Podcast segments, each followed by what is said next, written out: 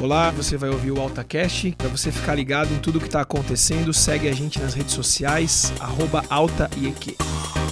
Que isso seja bênção na sua vida em nome de Jesus. Um abraço.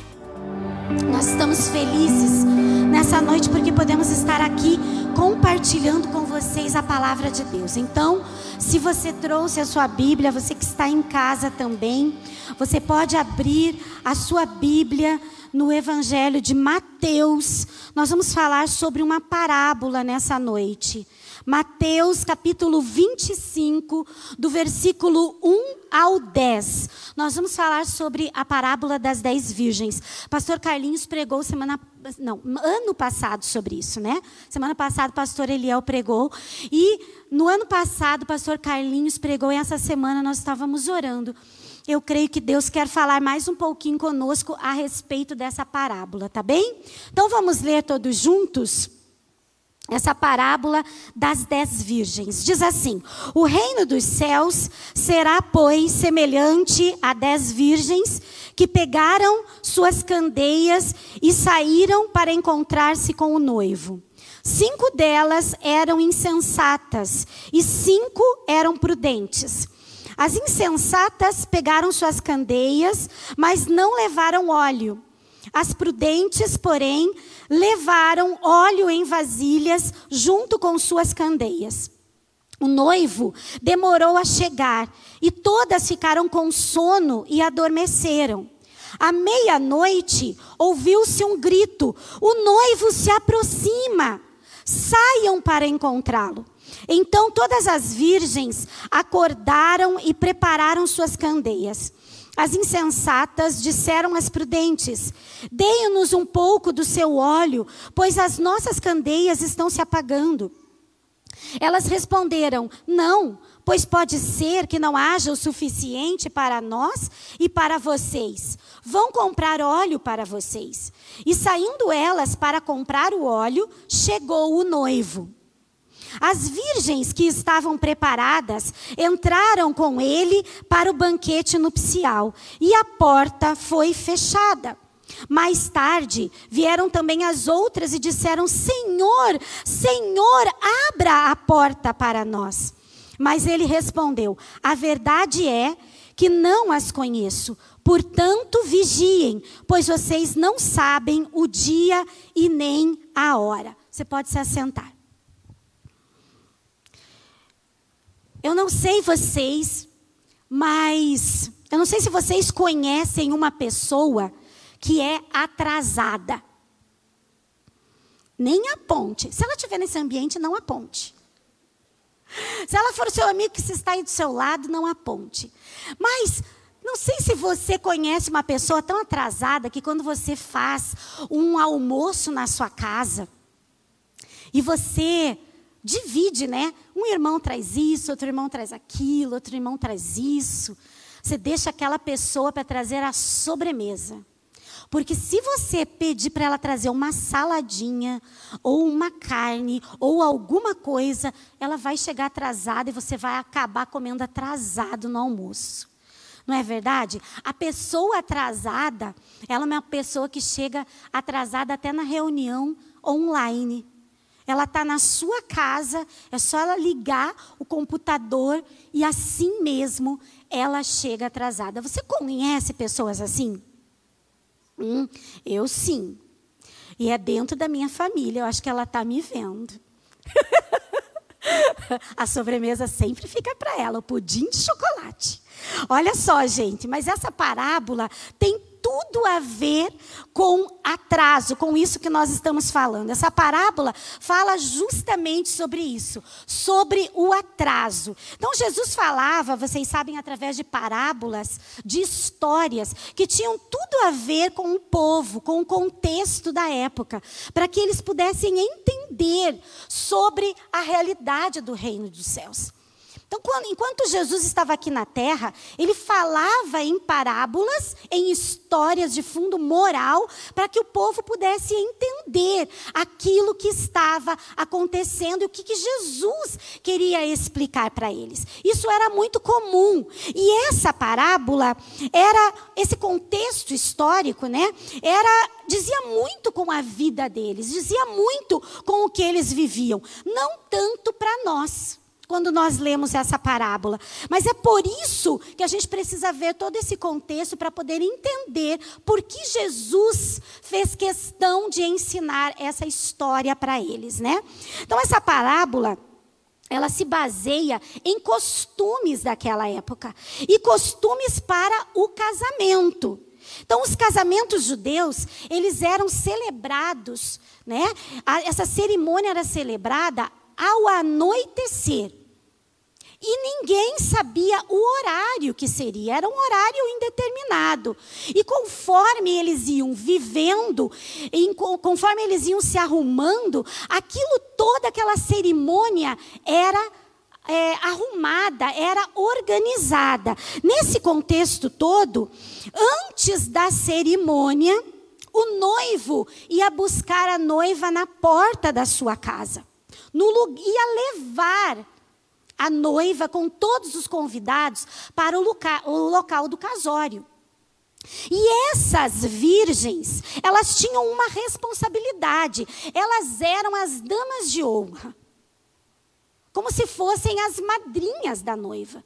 Elas tinham a responsabilidade de preparar a noiva para o casamento e também tinha a, a, necessidade, a responsabilidade de iluminar o caminho até o local do, do casamento com as suas candeias, que eram feitas de barro. Então essa, esse contexto é o contexto do casamento, que não tem muito a ver do que nós vivemos hoje. Aliás, com essa época de pandemia, Muitos de vocês que casaram ou que vão se casar, por exemplo, agora no segundo semestre, eu vou fazer dois casamentos. Eles não sabem, por exemplo, quantas pessoas eles vão poder levar para o casamento. Eles não sabem se eles vão ter que trocar de dia. Eu sei que o Andrei está aqui, não sei se a Fer está aqui, mas o, o Andrei e a Fernanda passaram por uma situação dessas. Eles estavam com tudo preparado para casarem no domingo, aí saiu um decreto uns dias antes. Quantos dias, Andrés? Uns três dias, né? Três dias antes do casamento saiu um decreto que não poderia ter casamento no domingo. E aí o casamento passou em três dias do domingo para sábado. E aí o pastor Carlinhos teve que se ajeitar para fazer o casamento sábado também, os, os convidados e tudo mais. Então, até na nossa realidade, a realidade do casamento, ela está mudando, né? Então, hoje em dia, nós estamos vendo isso, mas na realidade do casamento judeu é até hoje isso. As damas de honra vão e iluminam o caminho e o noivo vai buscar a noiva na sua casa. Então, vamos entender um pouquinho o que quer dizer essa simbologia dessa parábola. A primeira coisa que nós vimos é, são as virgens. Quem as virgens representam? Representa eu e você. Representa nós. Ok? Elas representam aqueles que estão permanecendo com o Senhor Jesus. É isso que representa. Eu e você que estamos em Jesus. A segunda coisa são as lâmpadas. O que significam essas lâmpadas? Representam a luz de Cristo que está em nós, a vida de Jesus. A Bíblia diz que enquanto nós não entregamos a nossa vida para Jesus, a nossa vida está onde? Na escuridão. Mesmo que você se julgue um cara bonzinho, uma garota legal, a Bíblia diz que quando nós não temos o Senhor Jesus, nós estamos em trevas. E aí, quando nós temos esse encontro com Jesus, a nossa vida se ilumina, nós recebemos a luz de Cristo, que é a vida dele na nossa vida. Então, essa é, esse é o significado dessas lâmpadas, ou lamparina, né? É, alguma dessas palavras que se encontram em algumas traduções. O noivo, quem é o noivo? É Jesus. É Cristo. E o azeite é o nosso suprimento espiritual. É aquilo que nós nos alimentamos, é aquilo que nós precisamos para mantermos a nossa vida em Jesus. Pastor Eliel, semana passada, pregou justamente sobre isso, sobre a santidade. Quantos de vocês estavam aqui? Levante a mão. Ótimo, a maioria estava aqui. Então vocês escutaram sobre o equilíbrio que até mesmo na santidade nós devemos ter. Né? E essa música que eu pedi para o pastor Carlinhos pastora Suelen e a banda cantarem, é uma música que fala muito sobre a pregação do pastor Eliel da semana passada. Muitas vezes nós valorizamos coisas que não têm nada a ver com Jesus e perdemos tempo. É como se corrêssemos atrás do vento para agarrá-lo.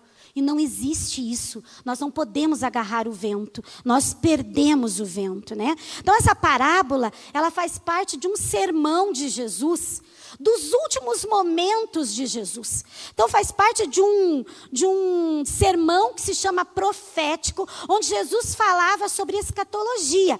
Os alunos de TQ aí já sabem que é escatologia, que é o estudo dos últimos tempos. Jesus estava falando sobre o arrebatamento da igreja. Ou não é assim, né? Assim. O arrebatamento da igreja. Quando eu e você seremos tirados da terra e nos encontraremos com Ele nas nuvens. Antes, os mortos, aqueles que morreram em Cristo, ressuscitarão e depois nós iremos ser arrebatados. Jesus estava explicando para eles sobre a sua segunda vinda, sobre o arrebatamento. Então, se você nunca ouviu sobre isso, é hora de você saber que Jesus vai voltar. E nós estamos aqui, olha, no princípio de dores. Eu confesso para vocês que desde que eu era pequena, do tamanho assim das meninas, da Ana e da Alice, ou da Mariana e da Marine, desde que eu tinha essa idade, nós estudávamos sobre a volta de Jesus nas na escola bíblica dominical. Nós estudávamos sobre isso. Quando éramos titiquinhas assim. Mas eu nunca imaginei que eu iria viver a época dos, da, do início das dores. Que nós iríamos viver esse tempo tão ruim. Confesso para vocês que eu nunca imaginei que fosse viver isso. E Jesus, ele está voltando para nos buscar. E ele também pode te buscar de uma outra maneira. Você sabe qual é, né? Ele pode te buscar e me buscar através da morte. E isso é certo. Essas duas coisas são certas. Jesus vai nos buscar no arrebatamento e Jesus pode vir antes buscar você através da morte e eu também. Nós perdemos tantas pessoas hoje. Mas você está preparado para isso? Como está o meu preparo e o seu preparo para ele, para isso? Como está? Como está a minha vida e como está a sua vida? Se eu pedir para que você levante a mão e me diga quantas pessoas que você conhece morreram nesse tempo, tem pessoas aqui dentro que nós acompanhamos que perderam mais de uma pessoa para o Covid ou para outra doença em poucos meses. Nós temos visto isso. Essa semana eu entreguei a Deus, eu enterrei ontem ontem, aliás, ontem, o meu pastor de adolescência, o tio Omir. O pastor que me salvou na adolescência, gente, eu não era fácil. Ah, quer dizer, eu não sou, mas eu não era mais fácil quando eu era adolescente. E esse tio, nós chamamos, é pastor, pastor Omir, mas a gente chamava ele de tio Omir. Ele era alguém que me incentivou. Ele era alguém que me salvou na, na adolescência. Que disse para mim: não, Pati, você pode ser assim meio louquinha. Não tem problema. Jesus ama você. Jesus vai usar você desse jeito. Você não precisa entrar numa caixinha, Patrícia.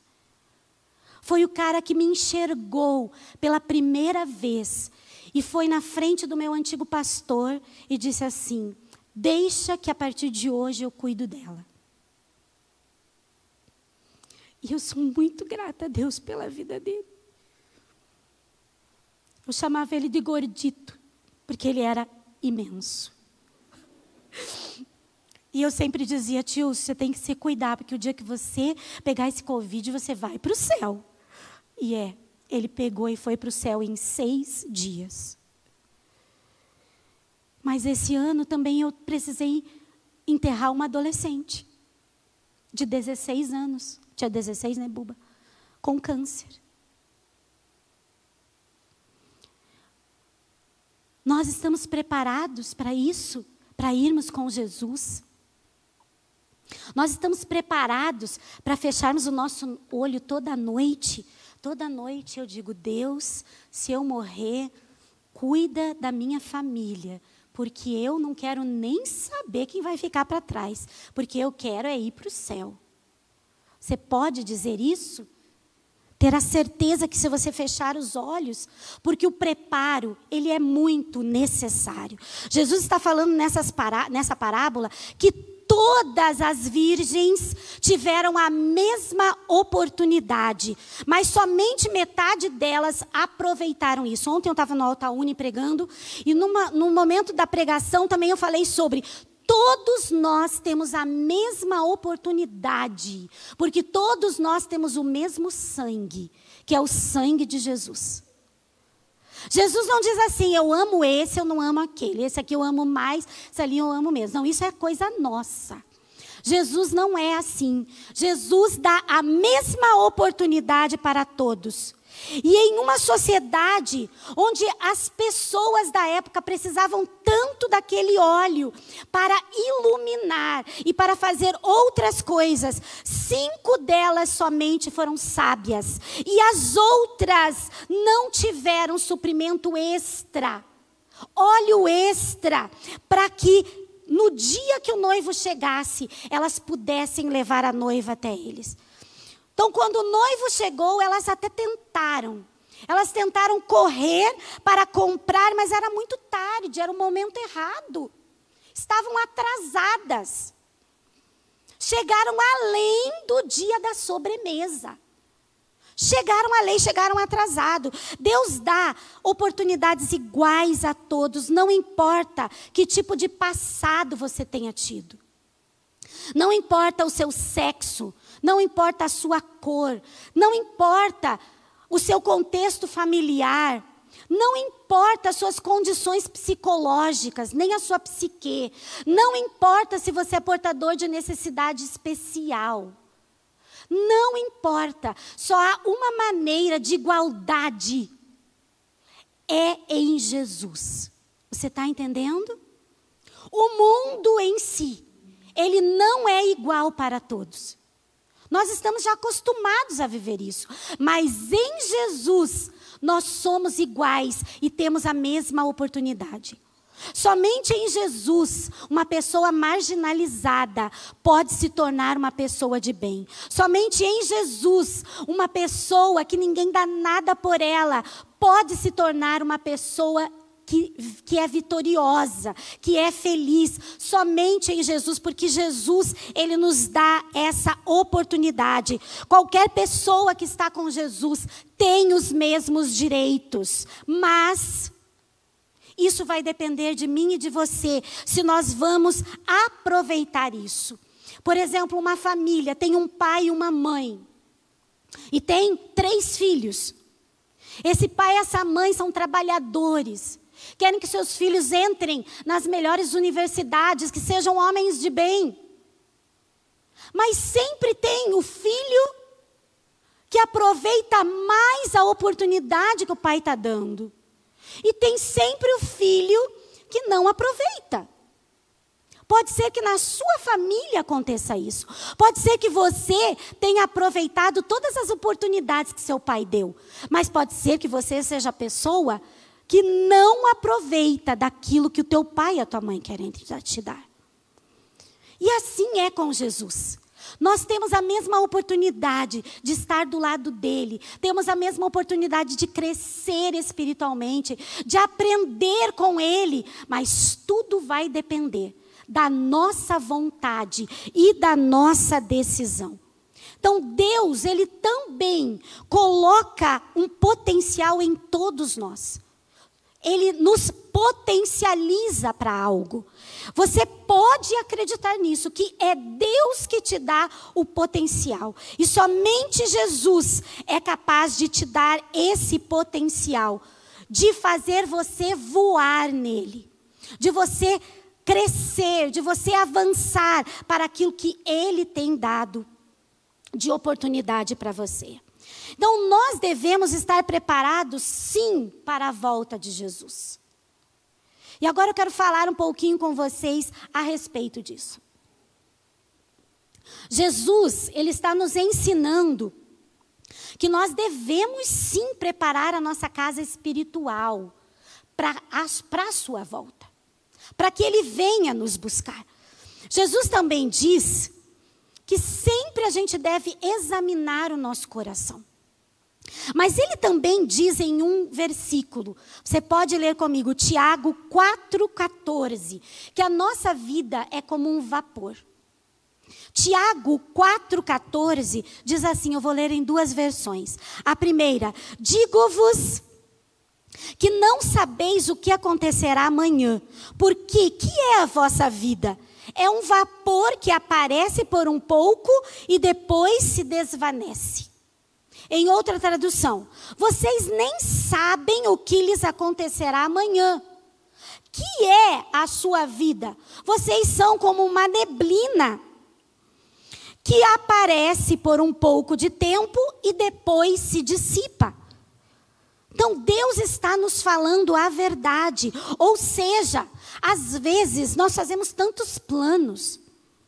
E nós devemos planejar, porque Deus nos ensina. Mas Deus também nos ensina que esses planos vão ser concretizados por Ele. Ele vai nos ajudar a fazer a nossa parte. Mas nós fazemos, às vezes, planos que não têm nada a ver com a vontade dele na nossa vida. E aí ficamos frustrados, porque sabemos que aquilo não era de Deus e Deus não nos deixou que aquilo fosse realizado. Então, o planejar é do homem, mas o executar é do nosso Deus, é de Jesus, é dele. Então, a nossa vida, na verdade, queridos, está nas mãos de Jesus. Agora preste atenção numa coisa. Quando nós conhecemos Jesus, nós somos comparados a bebês. Bebês. Bebês como o Arthur. Eu vi o Arthur aí. Bebês. Nós chegamos a Jesus, entregamos as nossas vidas a Jesus, porque nós estamos com medo do inferno, porque nós estamos doentes e aí a última pessoa que a gente procura é Jesus. Talvez você tenha chegado em Jesus ou tenha encontrado Jesus por uma dor horrível dentro do seu coração. Quando nós encontramos Jesus, nós somos como bebês. Ok. Só que na medida que nós vamos caminhando, nós vamos crescendo nós vamos sendo transformados. Nós não somos mais bebês, nós nos tornamos juniores, nós nos tornamos adolescentes, nós nos tornamos adultos na fé. Agora é muito triste quando a pessoa vem para Jesus e vive uma vida infantilizada com Jesus. Vocês conhecem uma pessoa infantilizada? A pessoa já é macaquinha velha. Fala igual nenenzinho.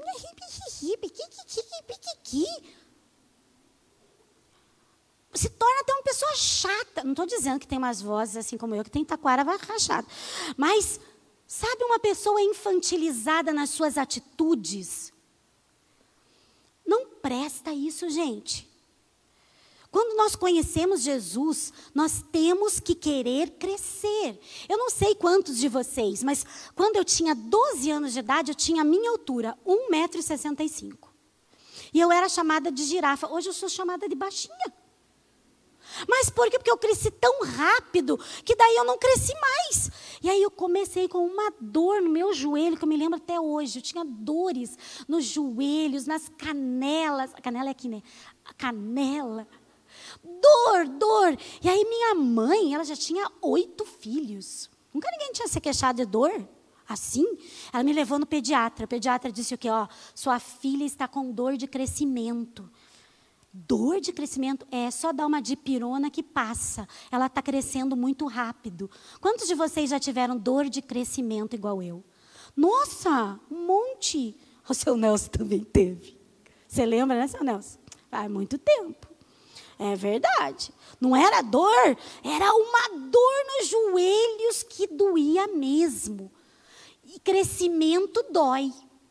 Às vezes, para a gente crescer, Deus permita, permite que a gente passe por uma dor, está escutando? Então não seja a pessoa mimada que diz: ai, Deus permitiu isso comigo, olha o que aconteceu. Gente, dê graças a Deus, porque você vai crescer. Crescer. Na época de Covid, o que mais atendo meninas pelo telefone ou pessoalmente são meninas assim. Pastora Pati, eu fui no psiquiatra. O psiquiatra mandou eu tomar remédio. Eu tomo remédio? Toma. Você já tomou remédio? Tomei. Por quanto tempo? Cinco anos. Você já teve depressão, pastora Pati? Tive. Você já teve síndrome do pânico? Tive. Já teve crise de ansiedade? Tive. Já tive todas as doenças. Agora, eu sei que eu não morro quando eu tenho uma crise de ansiedade. Eu sei que eu não vou morrer. Por quê? Porque a pessoa precisa crescer. E às vezes nós temos essas coisas. Ou nós crescemos, ou nós ficamos aquela pessoa infantilizada que ninguém consegue ficar perto. Então, a dor de crescimento precisa.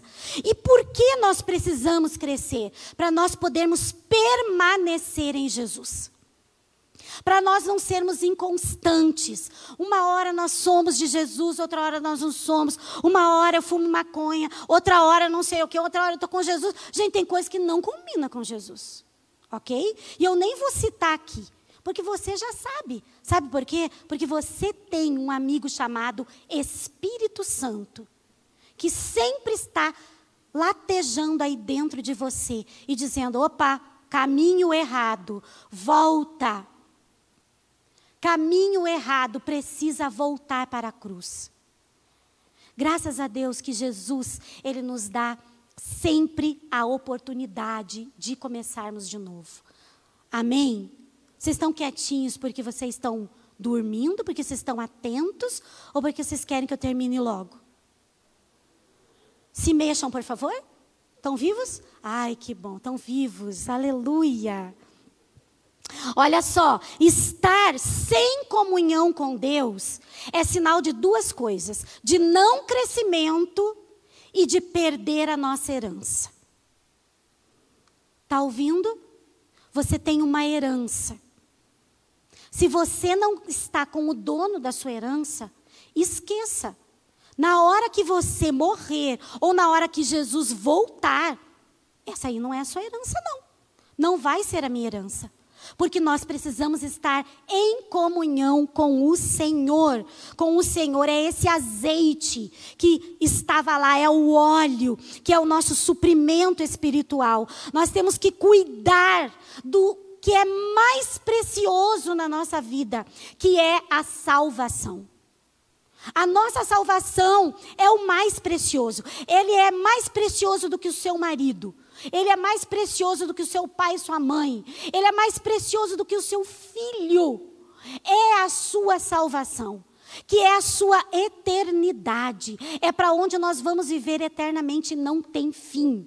A salvação é o mais importante. Eu preciso ler a Bíblia, eu preciso orar, eu preciso vir à igreja, eu preciso jejuar, eu preciso ter momentos a sós com o Senhor, eu preciso estar com o meu coração aberto para ouvir dele, para que ele ministre no meu coração, para que ele me chacoalhe quando eu preciso ser chacoalhado e para que eu tome um posicionamento. O azeite precisa estar na nossa candeia, na nossa lamparina.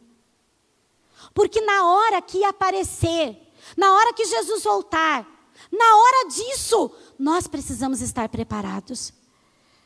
Não só porque eu tenho medo do inferno, gente.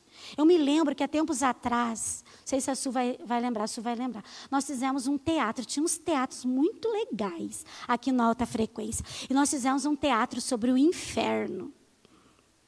Jesus amado, tu lembra, Sueli?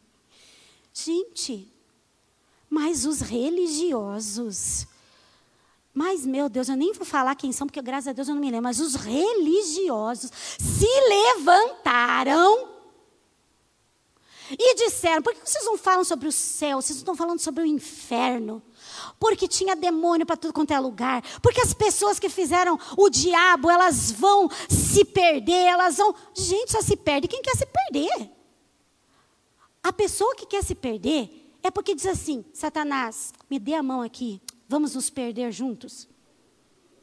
Não é assim, eu represento Satanás e por causa que eu represento Satanás, eu vou virar Satanás. Meu Deus do céu. Mas foi uma loucura tão santa. Mas muita gente se converteu, viu? Porque de medo do inferno.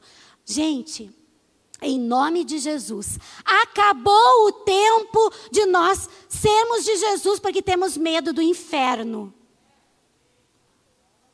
Vou falar de novo, que tem alguns vivos aqui. Chegou a hora da igreja parar de ter medo do inferno. Se eu permaneço com Jesus, não é porque eu tenho medo de ir para o inferno, é porque eu o amo.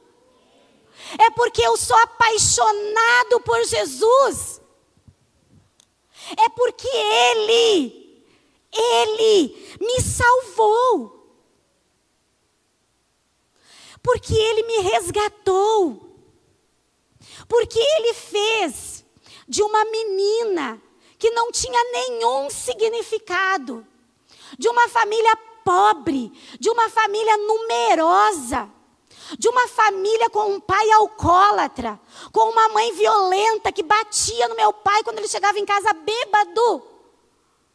Ele transformou a minha casa, ele transformou a minha vida.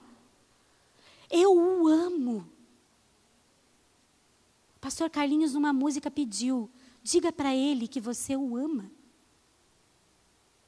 Diga para ele que você o ama. Por que você está com Jesus?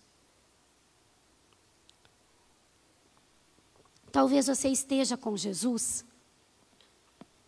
porque você está com medo e ainda é um bebê. Mas eu vou te dizer uma coisa. Está na hora de crescer. Jesus está às portas. Ele está vindo nos buscar. Se você não acredita nisso, leia a Bíblia. Leia a Bíblia e deixa que o Espírito Santo ministre no teu coração. Fica de pé, fecha os teus olhos. Quero ter um tempo de oração com vocês agora. Vocês vão deixar escurinho. Ai, como é bom ficar culto no escuro, né? Por mim, os domingos à noite poderiam ser assim, como alta frequência. Tudo no escuro. Eu amo. Eu não sei se vocês amam, mas eu amo, então. Amo, amo, amo. Fica assim. Fecha os teus olhos agora. Eu gostaria muito que você abrisse realmente o teu coração. Os ministradores vão estar posicionados, orando pela sua vida. E eu quero orar por várias pessoas. Você não vai sair do seu lugar, você vai ficar no seu lugar mesmo. Eu creio, nós tivemos um tempo de oração lá embaixo com os ministradores hoje. E Deus falou muito no nosso coração. Deus falou para o Sandro algo especial. Que há pessoas aqui, numa mão tem uma candeia, e na outra mão tem um baú. Você quer que Jesus volte? Mas você ama a sua vida terrena. Eu também amo a minha vida terrena. Eu também tenho sonho de construir uma família. Mas eu não quero que Jesus se atrase por minha causa. Quero que Jesus venha buscar a sua igreja E eu quero sim fazer parte desse processo. Em nome de Jesus. Eu quero orar em primeiro lugar por você que está em casa e você que está aqui na igreja e que você deseja entregar a sua vida a Jesus. Você nunca fez isso, você nunca fez uma oração. Mas você quer fazer isso hoje comigo, dizer: Jesus, entra no meu coração. Seja o meu Senhor, seja o meu Salvador, eu entrego a minha vida a Ti, porque eu quero a Tua herança. Se você deseja fazer isso, coloque a sua mão no coração agora, e eu vou orar por você. Se você em casa quer fazer isso ou quer fazer aqui, coloque a sua mão sobre o seu coração e diga sim depois de mim, diga Senhor Jesus, nessa noite eu entrego a minha vida a ti. Eu te peço perdão pelos meus pecados e eu te convido a entrar no meu coração e ser a partir de hoje o meu Senhor e o meu Salvador. Pai querido, escreve o nome dessas pessoas no livro da vida e que elas tomem uma decisão única pelo Senhor e não voltem atrás, no nome de Jesus. Eu quero orar agora por pessoas que vão se posicionar e que estão, preste atenção, são inconstantes na sua fé. Quem sabe você a sua fé, a fé que você tem é baseada em circunstâncias. Se as circunstâncias da sua vida estão boas, ok, a sua fé está em alta. Se as circunstâncias da sua vida estão ruins, a sua fé está nula. Você é raso e você sabe disso. Eu quero orar para que Jesus mude essa situação na sua vida. Não que você vai ter dias maravilhosos, só dias maravilhosos, não, gente. Eu tenho dias horríveis também. Eu tenho dias de grande tristeza quando eu perco meu pai, quando eu perco a minha mãe, quando eu perco meu irmão, quando eu perco meu cunhado, quando eu perco o pastor Eduardo, quando eu perco o tio Mir, quando eu perco a Bia, quando eu perco o Mateus. Eu tenho dias muito ruins, mas a minha fé não pode ser abalada por isso. Se a sua fé é abalada é porque você é um bebê, você precisa crescer em nome de Jesus. Quero orar por essas pessoas. Se você é essa pessoa que é inconstante, coloque a sua mão no coração agora. Isso, coloque, não tenha vergonha. Vergonha é você ir para o inferno. Vergonha é você perder o que Jesus tem para você aqui na terra. Porque você está mentindo para você mesmo. Você está dizendo que você é um cara que ama Jesus e não ama.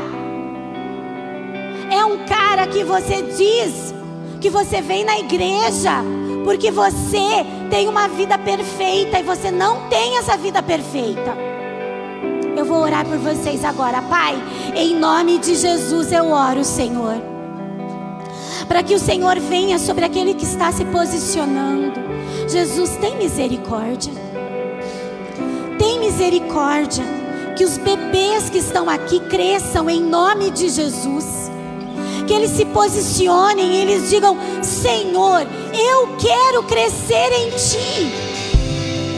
Pai, eu oro por pessoas que estão sendo sinceras contigo e que estão dizendo: Pai, transforma a minha vida. Eu não quero mais ser inconstante. Eu quero ter fé e eu quero que minha fé seja baseada no Senhor e não nas circunstâncias. Em nome de Jesus eu oro, Pai, para que o Senhor transforme situações. Em nome de Jesus. De olhos fechados mesmos. Eu quero que vocês entendam uma coisa. Quando eu estava preparando essa mensagem, veio muito forte no meu coração uma única coisa. Existem pessoas que estão valorizando coisas que não tem nada a ver com o propósito de Deus na vida delas. E é sobre essas pessoas que nós vamos ministrar nessa noite. Entenda, abra os seus ouvidos espirituais. São pessoas que estão, como essa última música que o pastor Carlinhos e a pastora Suelen cantaram, são como o vento. Vocês estão fazendo coisas como que correndo atrás do vento para poder segurar coisas vãs que não tem nada a ver com aquilo que o Senhor tem para sua vida. Em nome de Jesus, se posicione agora.